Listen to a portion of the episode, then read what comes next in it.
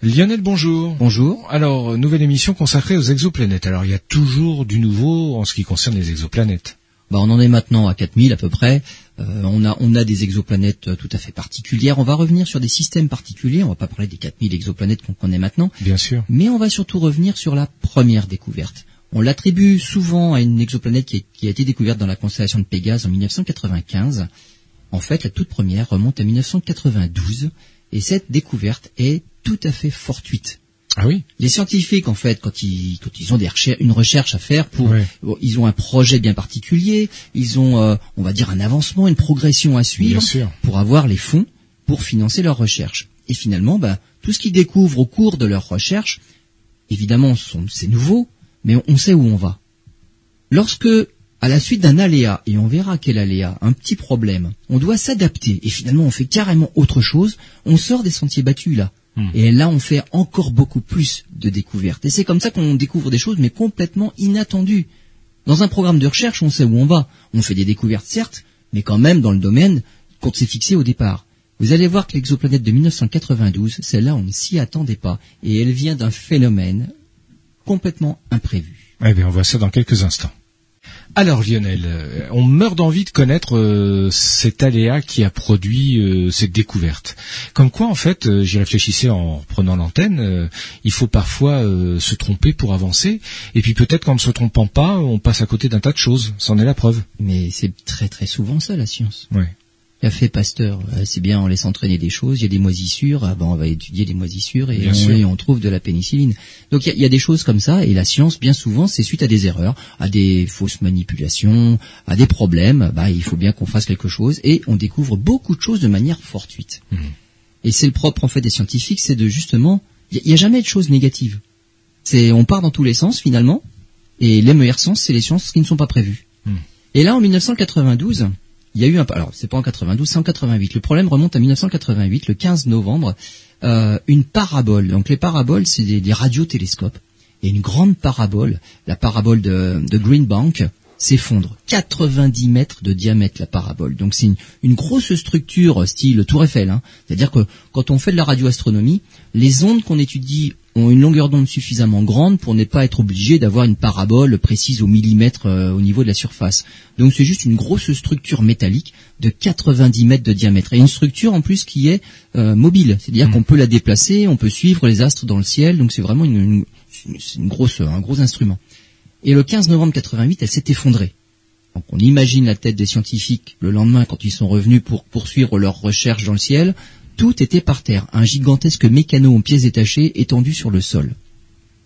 On s'est posé des questions là, et on a décidé de mettre à l'arrêt tous les radiotélescopes pour inspection parce que la radioastronomie datait déjà de quelques années. Ces grosses structures-là, bah, vieillissantes, euh, c'est quand même très lourd, c'est fait en ferraille. Bien sûr. On a décidé de tout stopper d'un coup.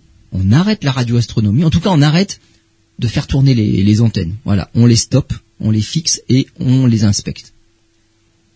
Pendant que les paraboles sont bloquées, il y a un astronome polonais, Alexander Volskan, qui profite bah, bah, de l'arrêt de tous les radiotélescopes bah, finalement pour faire autre chose. Bah, il va falloir quand même les utiliser, mais on n'a pas le droit de les bouger.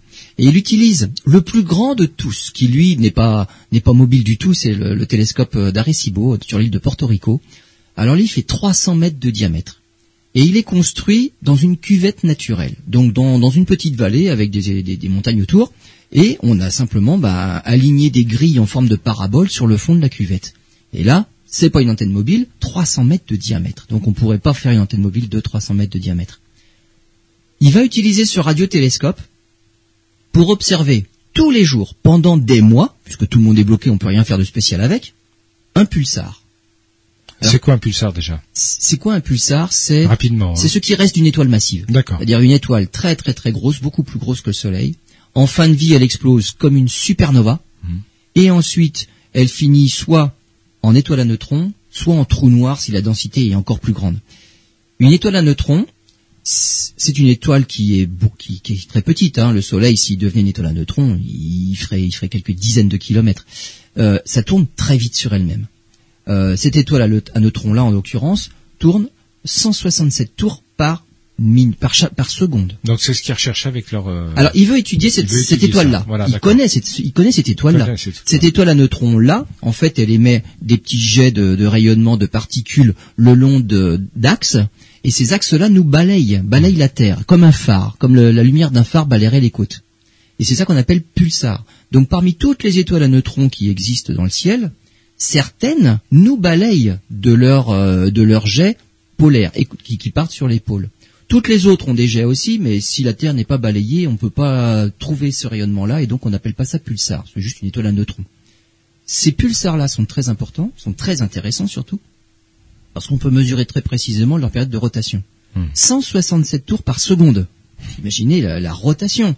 Le Soleil, il fait un tour sur lui-même en, un mois. Hein. Hmm. Là, c'est 167 tours à chaque seconde. Et on peut mesurer précisément. Donc, c'est avec, c'est la fréquence, ça bat rapidement, on mesure.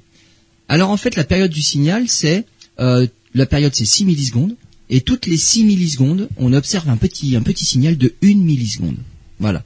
Et si on observe régulièrement ce signal-là, on a une très grande précision sur la forme du signal. On s'est rendu compte en étudiant ce pulsar-là qu'en fait, c'était pas très régulier. On se dirait, bah mince, ça tourne quand même régulièrement sur lui-même, 167 fois par seconde, c'est bizarre eh ben on a observé une chose bizarre. Au, fil des mois d'observation, c'est tantôt le signal arrivait sur Terre avec 2 millisecondes d'avance, tantôt il arrivait en retard, avec 2 millisecondes de retard donc. donc il y avait une, sorte de, une sorte de périodicité dans ce signal super régulier, une périodicité de 2 millisecondes. Ce qui veut dire quelque chose bien sûr. Et 2 millisecondes sur 6 millisecondes, mais c'est énorme. C'est énorme. C'est comme si sur Terre, la période de rotation de la Terre, euh, ça avançait de temps en temps, c'était 8 euh, heures trop lent ou 8 heures trop rapide par rapport aux 24 hmm. heures bon, il y a quelque chose qui va pas. Donc là, ça a beau être tout petit, 2 millisecondes, mais avec la précision à laquelle on était capable de faire les mesures, on disait quand même 2 millisecondes, c'est énorme. Et l'idée, c'était, en fait, c'est pas la vitesse de rotation du pulsar qui ralentit, qui avance, qui ralentit, qui accélère, c'est pas possible. Non, l'idée qui a émergé de, cette histoire-là, c'est que le pulsar lui-même se rapprochait de nous, et là, on avait 2 millisecondes d'avance à chaque tour, et de temps en temps, il s'éloignait de nous, et puis là, ben, on perdait, on avait 2 millisecondes de retard c'était le mouvement du pulsar lui-même. Il était, en fait, il tournait, il était tantôt vers nous, tantôt il s'éloignait de nous, donc il n'était pas fixe dans le ciel par rapport à une position, il tournait autour d'une position. et on a mmh, pu calculer, en fait, le pulsar avait lui-même une orbite de 600 km de rayon. Et il parcourait cette petite orbite de 600 km de rayon.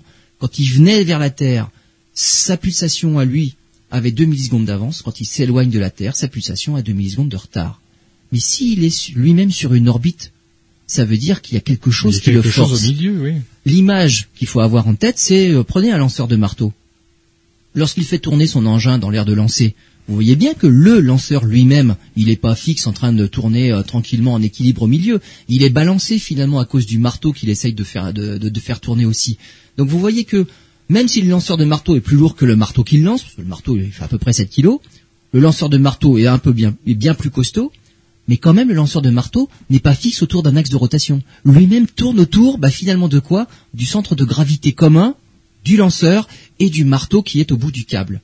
Le pulsar, c'est bien la chose la plus lourde dans le système qu'on étudie. Le pulsar, il tourne autour d'un centre de gravité commun avec, bah, avec quelque chose. Et ce quelque chose-là. Encore plus lourd que lui. Ben non, pas, plus lourd que lui. Alors, si la chose qui tourne autour est plus lourde, alors c'est le, on va dire, c'est le lanceur du marteau qui serait le plus ballotté et pas le marteau. Hmm. Donc c'est le plus lourd qui tourne le moins, le moins finalement, hmm. et le plus léger c'est lui qui tourne le plus. Donc le pulsar, il a une toute petite orbite de 600 km de rayon, c'est rien. La Terre c'est 150 millions de kilomètres de rayon. Non là c'est 600 km de rayon. Donc le pulsar, il tourne pas beaucoup parce qu'il est lourd, mais il y a quelque chose qui le fait tourner autour de cette petite orbite là. Et c'est ça la première exoplanète qu'on a découverte. Euh, cette périodicité dans le pulsar, dans la période de, de, de, pulsation du pulsar, va révéler la présence de quelque chose autour, parce que ça le fait bouger autour d'un centre de gravité commun. Alors, en étudiant euh, finalement la, la, périodicité de ce pulsar, on se rend compte que bah c'est pas quelque chose finalement de très régulier. Ça s'approche, ça s'éloigne, ça s'approche, ça s'éloigne. C'est un tout petit peu plus complexe, et il n'y a pas qu'une exoplanète en orbite. En étudiant précisément l'oscillation de la période de rotation du pulsar, on se dit, mince, il y en a deux. Hmm. Il y en a deux. Alors il y en a une qui fait presque quatre fois la masse de la Terre, euh, qui tourne autour du pulsar en 66 jours et demi. Et il y en a une un petit peu plus légère qui fait 3,2 fois la masse de la Terre, qui tourne autour du pulsar en 98 jours. Euh, et les mesures ultérieures, encore plus précises, ont montré, mince, il y en a une troisième. Et la troisième, alors elle est toute petite, elle fait que euh, 25 millièmes de la masse de la Terre. Donc celle-là, elle est très très très légère et elle est encore beaucoup plus proche que les deux autres. Donc en étudiant ce signal périodique, on se rend compte que c'est pas une sinusoïde pure qui montrerait qu'il y a qu'une seule exoplanète. non, non, en fait, il y a des petites harmoniques dans la sinusoïde hmm. et ces petites harmoniques-là vont révéler la présence de trois exoplanètes finalement. Donc c'est un signal un petit peu plus complexe qui est périodique quand même parce qu'elle tourne tout autour du pulsar. Et c'est donc en 1992 qu'on a découvert les premières exoplanètes. Très bien. Ben écoutez, on fait une pause, on se retrouve dans quelques instants. Alors Lionel, poursuivons avec ce pulsar. Il y a encore des choses à dire. Alors il y a encore une chose à dire, c'est que on a été surpris de découvrir des exoplanètes, non pas de découvrir des exoplanètes en elles-mêmes. Là, bon, on a trouvé. On savait qu'on en trouverait. Non, mais on, puis on commençait à se douter quand même, c'est pas possible qu'il y ait que des planètes autour du, Soleil. Hmm. Donc autour d'autres étoiles, probablement, euh, les conditions sont à peu près identiques dans la formation d'un système stellaire. Euh, il doit y avoir de quoi faire des planètes autour d'autres étoiles aussi. C'est pas ça. C'est des exoplanètes qui tourne autour d'un pulsar. Le pulsar, c'est une étoile à neutrons, et l'étoile à neutrons, c'est les restes d'une supernova. Donc dans ce système-là, l'étoile au centre du système a explosé en supernova, et, pourtant... et il reste encore des exoplanètes en orbite autour de ce qui reste de, de la défunte étoile. Alors est-ce que ce pas, sont pas des exoplanètes qui ont été attirées par Alors, Non. Non. Non, parce que les orbites ne seraient pas aussi circulaires que hmm. ça. Donc c'est finalement la formation doit être probablement comme dans notre système solaire, des orbites à peu près circulaires, on va dire. Donc ça veut dire que tout s'est formé depuis le début à partir d'un disque de poussière déjà en orbite autour de l'étoile. Hmm. Euh, par contre, ce sont des exoplanètes qui vont pas être très intéressantes. Elles ont survécu à une explosion. Euh, il ne doit pas rester grand-chose à la surface. Si toutefois il y avait eu la vie, il y en aurait, il y en aura plus. Et à une telle distance, parce que elles sont pas si loin que ça. Euh, la, la, plus éloignée étant quand même à la moitié de la distance Terre-Soleil à cette distance-là, autour d'une étoile qui avant était une étoile massive, voilà, tout, tout a été grillé.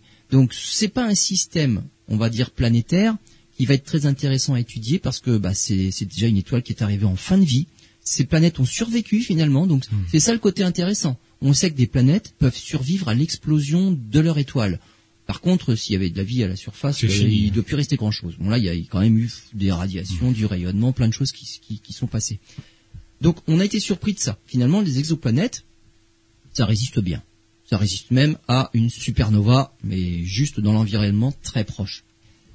Euh, je reviens aussi, c'est au tout début, c'est que ces exoplanètes, on les a découvertes, je vous rappelle, suite à l'effondrement du radiotélescope de Green Bank. Et donc, s'il n'y avait pas eu cet effondrement-là, et puis finalement euh, bah, l'incapacité d'étudier bah, ce qu'on faisait d'habitude, d'étudier d'autres choses, on a, il y en a certains qui ont dit bon bah je vais étudier ça en attendant qu'on ait le droit à nouveau de les faire bouger. Hmm. Donc c'est une étude, on va dire, qui a été détournée de son objectif initial. Euh, bah on peut rien faire d'autre, on va faire ça. Et on a fait cette découverte-là. Ça, ça a été surprenant. Peut-être qu'on l'aurait fait beaucoup, qu'on l'aurait fait plus tard, qu'on aurait fini par la faire, mais pas en 1992. Voilà. Donc on a commencé à découvrir les exoplanètes comme ça par ce petit mouvement du pulsar sur lui-même autour du centre de gravité. Ça, ça va donner l'idée de continuer la recherche par contre. Et c'est ça qu'on va essayer de mettre en évidence. Hmm. Alors les pulsars, pas intéressants parce qu'une exoplanète qu'on trouverait autour n'aurait aucun intérêt scientifique parce qu'elle a résisté à une explosion de supernova. Étudions d'autres étoiles. Et qu'est-ce qui va nous permettre d'accéder à ce petit mouvement de l'étoile sur elle-même? Bah, on va pas chercher les pulsars parce qu'on a dit là, ça y est, il y a eu une explosion de supernova, pas eux. Quoi d'autre sur les étoiles? Bah leur spectre. Quand on observe le spectre d'une étoile, on observe des bandes noires régulières, on va dire espacées dans le spectre. Euh, chaque bande noire traduit la présence d'un élément chimique dans l'atmosphère de l'étoile. Hmm. Si on observe le Soleil et qu'on décompose la lumière du Soleil, du Soleil par un spectre, par un spectrographe, on observe le spectre du Soleil et il y a des milliers de raies noires. Et eh ben ces raies noires, si on est capable de mesurer leur position, on est même aussi capable de mesurer leur déplacement. Si l'étoile s'approche de nous, les raies vont être un petit peu décalées vers le bleu. Si l'étoile s'éloigne de nous, les raies vont toutes être décalées vers le rouge. Et là, on va observer, enfin, on a accès à un phénomène bien plus intéressant que les pulsations du pulsar, c'est le spectre des étoiles. Mais ça, on sait faire depuis longtemps de la spectroscopie. Et eh ben maintenant, au lieu de faire la spectroscopie pour juste analyser, mais de quoi est composée l'étoile, en tout cas son atmosphère, on va l'utiliser pour on va regarder, mais est-ce qu'elle bouge pas sur elle-même, eh sur une petite orbite, et cette orbite-là serait la cause de la présence d'exoplanètes autour de l'étoile. Hmm. Et ben là, bingo, 1995. Donc c'était une équipe euh, d'astronomes suisses qui, qui était venue faire cette recherche-là à l'Observatoire de Haute-Provence en France avec un télescope finalement pas très très gros, 1m93. Oui, c'est raisonnable. C'est, c'est raisonnable. Oui. C'est raisonnable. Hein. Il y avait des télescopes beaucoup plus gros même à l'époque. 1m93, simplement pour étudier le spectre d'une étoile dans la constellation de Pégase. Et ils ont observé ce petit mouvement périodique, parce qu'il faut que ce soit périodique, hmm. pour, pour, pour montrer que l'étoile est en orbite, sur une petite orbite autour d'un centre de gravité commun avec bah, tout son système autour, son système planétaire. Et donc cette étoile 51 dans la constellation de Pégase on a, donné naissance à l'exoplanète 51 Pégasi B. Alors 51 Pég B, pourquoi B? Euh, Les exoplanètes, dans l'ordre de leur découverte, on commence par la B, puis si on découvre une deuxième dans le système stellaire, c'est la C, puis D, E, F, G, H, on peut aller assez loin comme ça. Le A étant réservé pour l'étoile elle-même. Donc 51 Pégasi, c'est sous-entendu 51 Pégase le B, c'est la première exoplanète qu'on a découverte autour. Ça ne veut pas dire que c'est la plus proche, hein, mais c'est la, première dans l'ordre des découvertes. Voilà, c'est ça. Hmm. Cette, étoile, cette exoplanète-là, on a découvert quelque chose de tout à fait bizarre. Elle fait la moitié de la base de Jupiter. Donc là, c'est, là, c'est du lourd. Là, là c'est du lourd. Sa période de révolution autour de son étoile, alors je vous rappelle, Jupiter chez nous, c'est 11 ans. Celle-là, c'est 4 jours. Oh Elle tourne autour de son étoile en 4 jours, un quart. Voilà la période de révolution. Euh, elle est à 5 centièmes de la distance Terre-Soleil. Bah oui, pour tourner en 4 jours, faut pas être loin. Hein. Hmm. Donc elle est très proche de son étoile. Alors chez nous, le, je ne dis pas le rythme des saisons. voilà, exactement. Euh, en plus, il y en a même pas. Hmm. Donc je vais expliquer pourquoi. je vais expliquer pourquoi il n'y a pas de saison. Euh, chez nous, Mercure, c'est la plus proche, tourne en 88 jours. 50 millions de kilomètres. Et puis c'est une petite, c'est une petite planète, une petite planète rocheuse. Elle fait même pas 5000 kilomètres de diamètre. Hmm. Celle-là, c'est la moitié de Jupiter en masse. C'est une grosse planète en 4 jours. Mais ça, on l'explique pas à l'époque. Nous, nos grosses planètes géantes type Jupiter, là, c'est la moitié de Jupiter. Donc pour nous, c'est type Jupiter. Hmm. Ça doit se former, mais là où il reste du gaz, pour s'accumuler, pour faire une grosse planète géante gazeuse lorsque le Soleil rayonne, et c'est tout ce qu'on avait imaginé pour la formation du système solaire. Comment on explique la formation des planètes? Bah, Le premier à s'allumer, c'est le Soleil. 99% de la masse du système solaire, c'est le Soleil. Le, 1% qui reste, c'est des poussières. Et à partir de ces poussières et le gaz, finalement, on va former bah, le reste, les hmm. planètes. Mais quand le Soleil s'allume, il souffle le gaz très loin. Euh, on va dire la, vapeur d'eau, euh, la glace, euh, toutes ces choses-là. Mais quand le soleil s'allume, ben, autour du soleil, il fait chaud. Il peut pas y avoir de la glace dans l'environnement proche du soleil. Donc la ligne des glaces, par exemple, il faut aller au niveau de l'orbite de Jupiter pour trouver la ligne de glace. À partir de là, on peut avoir bah, du gaz. Et une planète rocheuse à l'origine, si elle est loin du soleil et si elle est un peu massive, elle peut attirer du gaz autour d'elle et ça fait des planètes géantes gazeuses, mais pas autour du soleil, pas à proximité du soleil, loin dans le système solaire. Donc là, on s'était forgé une théorie qui expliquait tout parfaitement. Alors pas parfaitement, on avait quand même des gros, des grosses énigmes dans, dans le système solaire. Mais ça, on se dit, bon, ça a l'air bien, ça. Hmm. Première exoplanète qu'on trouve, c'est une géante gazeuse qui tourne en quatre jours autour de son étoile, mais à proximité de l'étoile. Comment elle a pu se former si, près que ça de son étoile? Il n'y a pas de gaz. là, on était en contradiction avec tous nos modèles. Et puis, bah, les, découvertes euh, arrivant, s'enchaînant, eh ben, on trouve que ça. Alors pourquoi on trouve que ça? Parce que si on veut voir les raies spectrales bouger sur le spectre, c'est plus facile de voir des raies spectrales qui bougent beaucoup sur le spectre. Hmm. Et comment ça peut bouger beaucoup? Bah, S'il y a une planète massive, pas trop loin de son étoile. Et donc on a commencé à découvrir, à découvrir ce qu'on appelle maintenant les Jupiter chauds, c'est-à-dire des planètes de la taille de Jupiter, on va dire famille Jupiter, très proches de l'étoile, donc dans l'environnement chaud. Ce sont ces Jupiter chauds qu'on a commencé à découvrir, mais pas une, deux, trois, dix, des dizaines de Jupiter chauds, parce que c'était les plus faciles à découvrir. Ça veut dire que peut-être un jour euh, notre Jupiter à nous euh, a été chaud, une planète chaude, ou sera?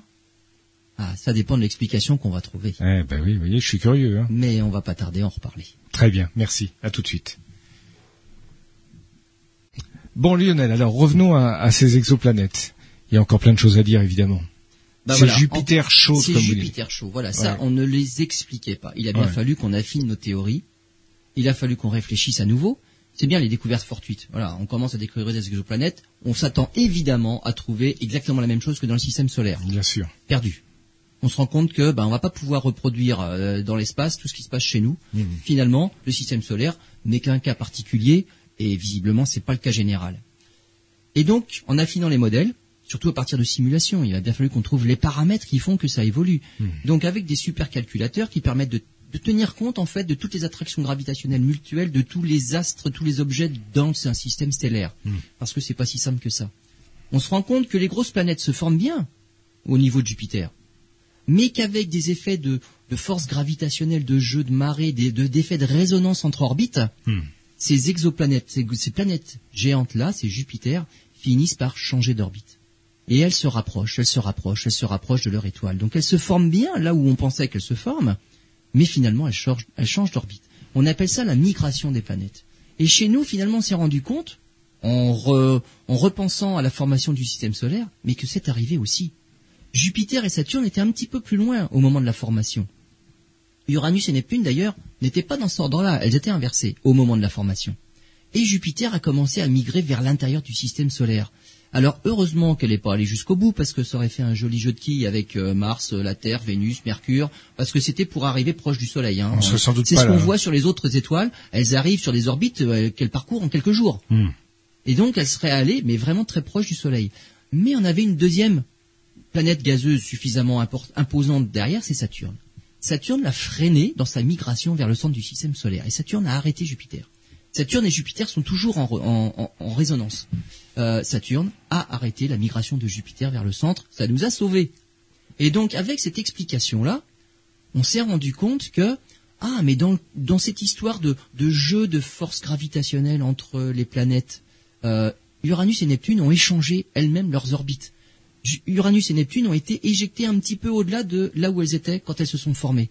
Mais au-delà, il y avait, il y avait des objets au-delà, ce qu'on appelle maintenant la ceinture de Kuiper, les objets transneptuniens, c'est-à-dire on va dire des, astéroïdes et ou des comètes. Mmh. Mais Neptune, aussi, voilà par exemple, mmh. Neptune est allé perturber tous ces objets-là, qui se sont retrouvés sur des orbites complètement perturbées, qui sont venus vers le centre du système solaire et pourquoi on a tous ces cratères sur la Lune? On en a eu autant sur la Terre, mais on les voit plus à cause de la végétation, de tout ce qui s'est passé.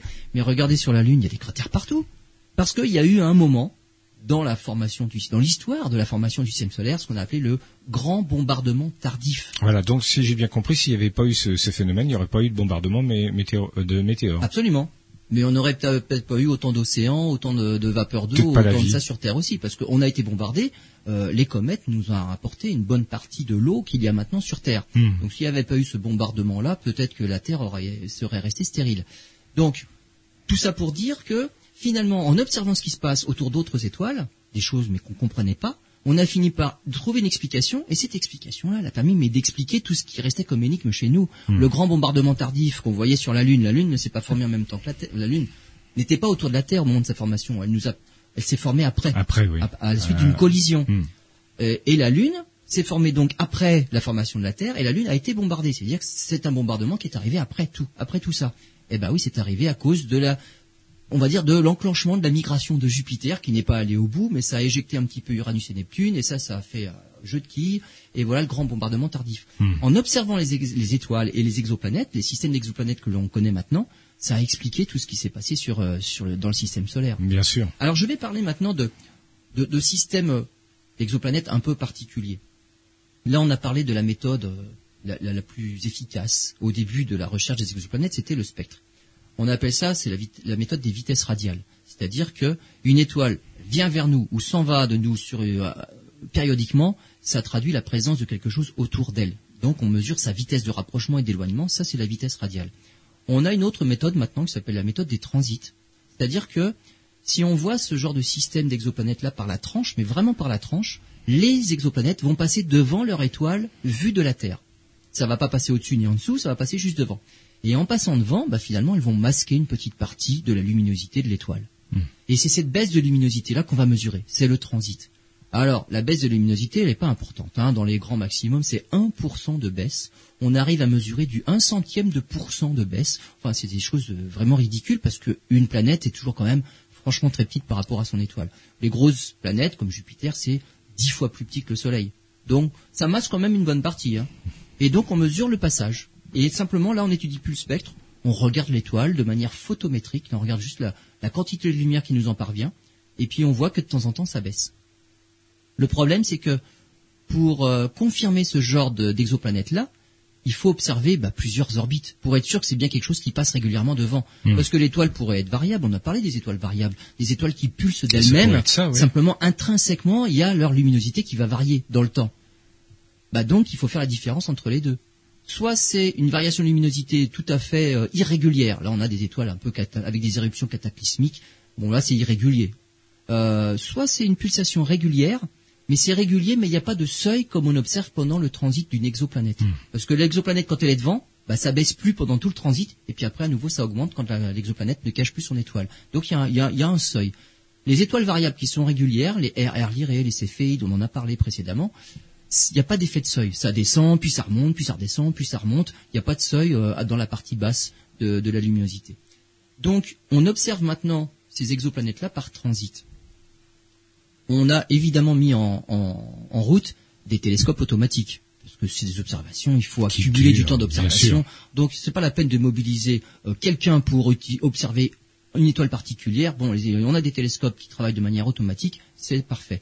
Alors il y en a un notamment au Chili qui s'appelle Trappist, un petit télescope de 60 cm, ça suffit. Il n'y a pas la peine d'avoir un 10 mètres pour faire ces choses-là donc des petits télescopes. Enfin, petits, 60 ah cm, c'est quand même sympathique. Hein. pour des amateurs, c'est des gros télescopes. Oui, voilà. Pour des professionnels, c'est petit. tout petit, 60 cm. On peut en mettre plein, hein. et d'ailleurs, il n'est pas tout seul. Hein. Donc, hmm. on fait des batteries de télescopes qui scrutent le ciel toutes les nuits. Ils ont leur programme d'observation, et puis il n'y a pas besoin d'avoir des astronomes pour piloter derrière. Et donc, ce genre d'exo de, télescope là automatique, ça s'appelle trappiste. Et évidemment, toutes les exoplanètes que la batterie de télescope Trappiste va découvrir, c'est Trappiste quelque chose. Alors Trappiste 1, bah voilà, c'était la première. Alors c'est euh, une étoile, euh, une étoile qui se trouve, euh, alors c'est une vieille étoile, entre 3 et 8 milliards d'années. le Soleil c'est 5 milliards d'années, donc on va dire c'est une étoile à peu près âgée comme le Soleil. Et autour de cette étoile-là, donc c'est une découverte en 2016, on a découvert trois exoplanètes. C'était la première des découvertes. Depuis, on en a rajouté quatre. Ça veut dire que c'est un système stellaire avec hmm. sept exoplanètes. Donc là, les lettres, euh, je vous laisse compter. On commence à B, C, D, E, F, G, on va jusqu'à H. Donc voilà, Trappiste 1, H. Voilà. Bon, on va pas aller jusqu'à Z, parce que ça ferait beaucoup, mais bon, là, il y en a sept. Hein. Je vous rappelle, dans le système solaire, il y en a huit des planètes, hein, plus plein de petites choses. Celle-là, il y en a sept. Déjà. On découvre pas les petites choses encore, mais il y a hmm. sept planètes autour. Cette étoile-là est spéciale, c'est une étoile très froide, très froide comparée au Soleil. Elle fait la moitié de la température du Soleil à la surface. Hein. 2500 degrés de surface, le Soleil c'est 5600. Euh, c'est une étoile toute petite, 8 centièmes de la masse du Soleil. En fait, c'est une naine rouge.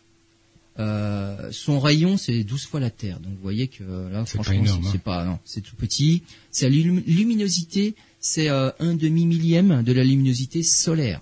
Donc c'est une toute petite étoile. On appelle ça une naine rouge. Mais pour le coup, autour de cette étoile-là, il y a beaucoup d'exoplanètes, alors qui se retrouvent proches aussi, hein, elles sont toujours assez proches, hein. parce que pour confirmer une exoplanète qui est loin, type euh, Jupiter, faut observer plusieurs orbites, ça veut dire c'est plusieurs fois 11 ans. Donc c'est dans 30 ans qu'on pourra confirmer les grands, les, celles qui sont C'est pour ça que pour l'instant on repère surtout les, celles qui sont les plus proches. Ah oui, celles ah qui ont des orbites les plus petites. Bien sûr. Pour repérer une exoplanète type Saturne, faut attendre euh, trois fois. Euh, Donc ça va limiter. Trois fois 30 ans. Ça va limiter les possibilités de découvrir des traces de vie. Bah pas forcément, parce que la zone d'habitabilité n'est pas si loin que ça que des planètes, des, étoiles. Des étoiles. Euh, Saturne est un peu au-delà de la zone d'habitabilité, donc on va, c'est pas la peine d'attendre trois fois 30 ans, donc hmm. une centaine d'années pour confirmer Saturne, par exemple. C'est pas là qu'on est censé trouver la vie. Donc ces exoplanètes-là autour de l'étoile Trappiste, Trappiste 1, finalement il y en a, euh, il y en a un paquet qui sont qui tombent dans la zone d'habitabilité de leur étoile, euh, notamment la numéro la 7. Voilà. Alors la numéro 7 c'est la H. Hein. Euh, elle a une période euh, de révolution de 18 jours. Euh, elle a 75% de la masse de la Terre. C'est presque une exotère, celle-là. Elle, est 40% plus grosse que Mars. Donc là, ça tombe sur des, exoplanètes type terrestre. Où il y a des choses de possibles. Qu'on peut appeler, qu'on a le droit d'appeler exotères. Ah, d'accord. Il y a, les Jupiter chauds, là on sait ce que c'est comme famille, c'est les grosses géantes. Il y a les exotères, c'est ça qu'on cherche. Les planètes telluriques, on est. Absolument, les planètes telluriques.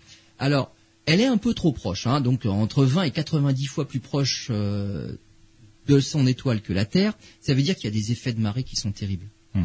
Et les effets de marée, ça a une conséquence, c'est de rendre la rotation de la planète synchrone. Ça veut dire qu'elle ne montre à son étoile toujours la même face. Hmm. Ça veut dire que dans son ciel, son étoile est fixe dans le ciel. Ça se lève pas, ça se couche pas, c'est fixe. Elle ne tourne plus. Elle, montre toujours la même face à son étoile. Donc son étoile, on va dire, ne tourne plus autour. C'est ça que hmm. ça veut dire. Parce que c'est fixe dans le ciel. C'est comme la Lune. Si vous allez sur la Lune, eh ben vous ne verrez jamais la Terre bouger dans le ciel de la Lune, parce que la Lune nous montre toujours la même face. La Terre est fixe dans le ciel de la Lune. Hmm, je comprends. Donc on avait là, on, avait des, des candidats exotères. On s'est dit là, c'est bien ça. Le problème, c'est l'étoile. Les naines rouges ne sont pas réputées pour être des étoiles très calmes. Et en fait, il y a des grosses bouffées de rayons X, il y a des éruptions comme ça, donc c'est pas propice quand même à l'apparition de la vie. Vous le disiez tout à l'heure, au niveau de luminosité, c'est pratiquement rien. Ben voilà, en fait, mais, c'est très proche, hein, parce que faut tourner, elle tourne en 18 jours. Donc finalement, elle compense euh, la petitesse de l'étoile est compensée par la proximité des planètes. D'accord. Donc euh, il y a de la, il y a de, la lumière quand même. voilà, il y a il y a de la lumière, il y a plus de lumière parce qu'on est plus près euh, il y a plus de chaleur parce que l'étoile à la surface elle est à 2500 mm. degrés. Si on n'est pas trop près, si on n'est pas trop loin, alors c'est vrai qu'à l'orbite de la Terre il ferait froid. Le mm. Soleil c'est 5000 degrés, à l'orbite de la Terre, être, euh, deux fois à l'orbite de, de, Mercure par Absolument, voilà. c'est ça. Donc les exotères sont intéressantes, elles sont bien placées finalement dans la zone d'habitabilité, mm. mais autour d'une étoile naine rouge qui est finalement trop active, qui envoie des bouffées de rayons X régulièrement, et le rayon X c'est pas bon pour la vie. Bon, on fait une pause, on se retrouve dans quelques instants. Dernière partie de cette émission consacrée aux exoplanètes. Alors, on va aborder, vous allez nous proposer un autre sujet. Alors, on a parlé donc du système Trappiste 1 avec ses sept exoplanètes. Euh, on va pas parler, on va pas décrire toutes les 4000 exoplanètes qui existent pratiquement maintenant. Une autre étoile tout à fait particulière. Hmm. Là, je ne vais pas parler tellement d'exoplanètes, mais il y a bien quelque chose autour. Mais pour l'instant, on ne connaît pas. trop la nature. c'est l'étoile de Tabi. Alors pourquoi l'étoile de Tabi Oui, oui, oui. C'est un joli nom, l'étoile de Tabi. Alors d'où ça vient? En fait, c'est une étoile qui a un autre nom. à hein, toutes les étoiles. Alors soit ce sont des étoiles qui sont bien visibles dans le ciel, hmm. et là c'est des noms déjà euh, grecs euh, ou arabes. Hmm. Euh, et puis il y en a d'autres finalement.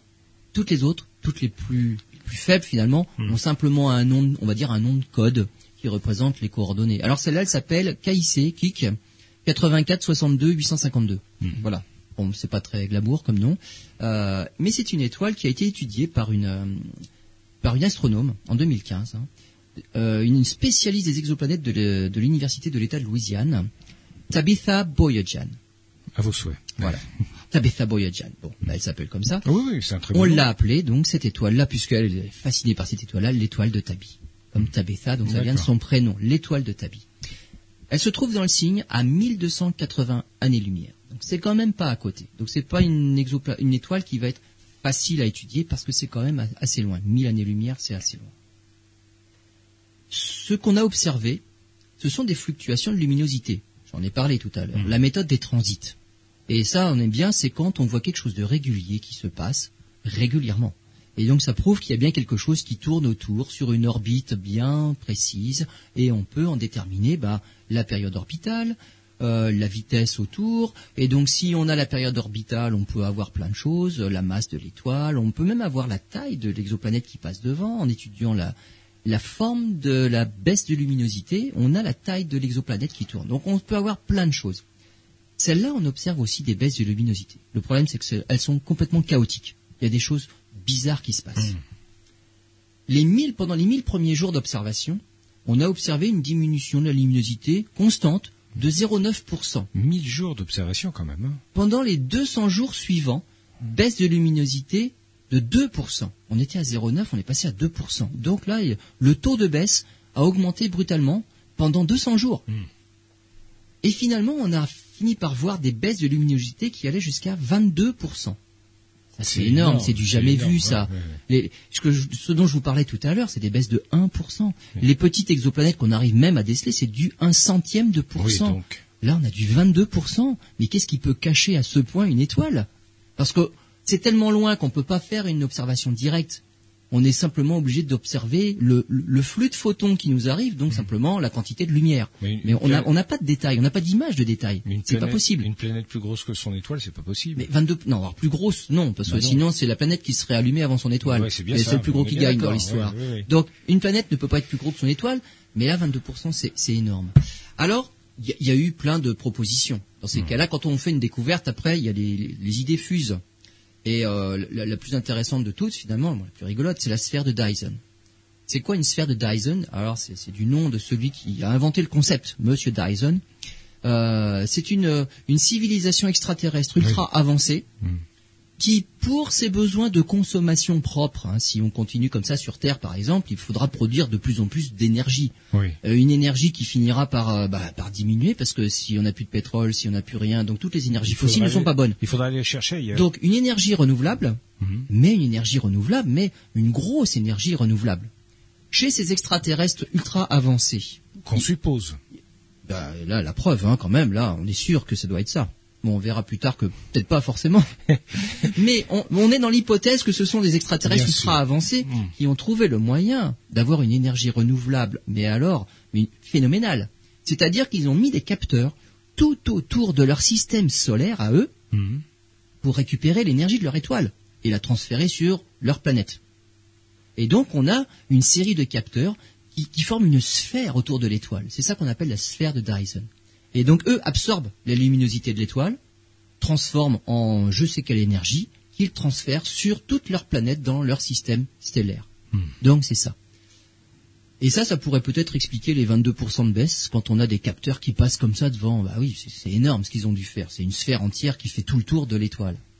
Alors le problème, c'est que quand on a des capteurs qui absorbent une certaine quantité d'énergie, qui absorbent du rayonnement, il faut forcément qu'ils la retransmettent d'une manière ou d'une autre et ça fait chauffer. Donc on verrait en infrarouge une luminosité.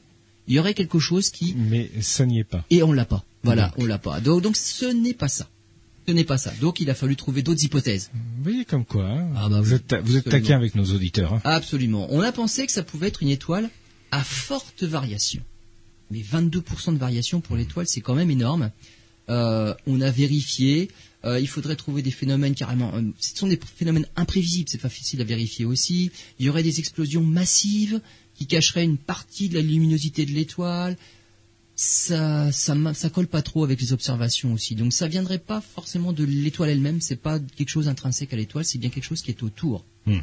On a pensé à une planète disloquée, c'est-à-dire qu'il y a des morceaux de la planète qui tournent autour, parfois des gros morceaux, parfois des plus, parfois Des plus petits, et c'est réparti un petit peu sur l'orbite. Hmm. Mais sauf que ça explique toujours pas les 22%.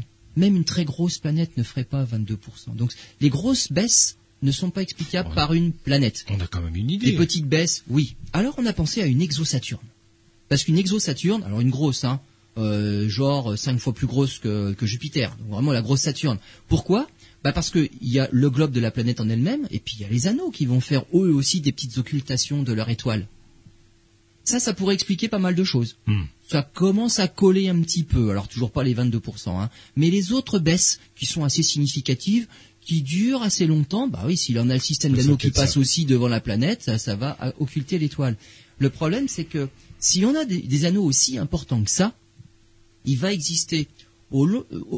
À mesure que, la, la, planète va tourner autour de son étoile, on va voir les anneaux orientés différemment par rapport à la Terre, et donc ça veut dire que eux nous vont nous renvoyer la lumière aussi hmm. d'une manière qu'on va pouvoir prévoir. Et ça, on l'observe pas. Donc on n'a pas cette variation de luminosité des anneaux qui nous renverrait la luminosité de l'étoile de manière bah, qu'on on, a des idées là-dessus. Hmm. Donc une exosaturne, euh, voilà, ça marche pas. Euh, en plus, euh, ces anneaux-là, s'ils contribuaient à la, au transit et à l'occultation, à la diminution de la luminosité de l'étoile, ça veut dire que c'est un système d'anneaux quand même ultra dense. Hmm. Et s'ils sont si denses que ça, et que les anneaux, c'est comme Saturne, c'est de la poussière, ça veut dire qu'ils doivent rayonner beaucoup en infrarouge. Et ça, on l'a pas. Donc, on n'a pas ce, cet exosaturne-là, ça marche pas. Quoi voilà. Alors c'est quoi? On a observé récemment, donc on est dans la dernière euh, révélation là, à différentes longueurs d'onde. Alors à différentes longueurs d'onde, ça va nous donner euh, accès à la nature de ce qui occulte l'étoile. Quand je dis occulte, euh, c'est un grand mot, ça passe devant, mais ça, la cache pas complètement. Hein. Occulter, c'est la cache complètement. Bon, qui passe devant l'étoile, un transit. C'est-à-dire que si c'est quelque chose de, de massif d'un seul bloc, ça va nous cacher toutes les longueurs d'onde d'un coup. Aussi bien le bleu, le rouge, le vert, tout va être infecté de la même façon parce qu'on a un gros bloc qui passe devant. Bah c'est pas le cas. Le bleu est occulté, mais le rouge beaucoup moins. Et donc ça, ça révèle la présence de poussière fine. On arrive par des simulations à expliquer cette différence de transfert dans les couleurs finalement par la taille des grains qui doivent passer devant. Mais vous vous rendez compte la quantité de grains qu'il doit y avoir pour... Et alors, ces grains-là, attention, ils ont une taille particulière, c'est mille fois plus fin qu'un grain de sable. voilà la taille. Et pourtant, on les observe. Mais il en faut un gros nuage. Ah oui, oui. Donc, un énorme nuage de poussière ultra fine mmh. qui passe devant son étoile. Ça occulte très bien le bleu, par exemple, beaucoup moins le rouge, et puis vraiment moins bien l'infrarouge, parce que ces poussières-là vont rayonner en infrarouge. Ça serait quoi, ces poussières? Alors là, il y a un problème. C'est que à, la distance où se trouve bah, cette planète, on va dire ce phénomène-là, hein, on le voit, hein, ça tourne en 12 ans. Euh, et donc c'est à peu près à la distance de Jupiter chez nous. Euh, le rayonnement de l'étoile doit souffler ces poussières-là. Elles ne devraient plus exister. Ça veut dire que c'est quelque chose qui existe finalement de très récemment peut-être une, une, collision récente, peut-être un astéroïde, une dislocation d'un astéroïde, une comète, quelque chose. Et là, il y a un nuage de poussière maintenant qui se trouve en orbite autour de cette étoile-là, de cette étoile de Tabi. Hmm. Euh, comme la période de révolution est assez longue quand même, eh ben les prochaines bonnes observations, c'est pour l'année 2019. On sait pas si et après 2023. Donc là, voilà, on va rentrer à nouveau dans une période très proche 2018, pas grand-chose, mais on continue à l'observer, hein, parce qu'on veut savoir tout ce qui se passe tout au long de l'orbite. Donc là, les observations maintenant se font de manière continue. Hmm. Mais c'est 2019 qu'on va retrouver des choses qui commencent à nous intéresser dans nos simulations, et là, on va avoir des observations à nouveau très intéressantes. Donc euh, cette étoile de Tabila, elle fait couler beaucoup d'encre, euh, on la scrute de près, et donc parmi tout le bestiaire d'exoplanètes, il y en a qui sont franchement très intéressantes et très particulières.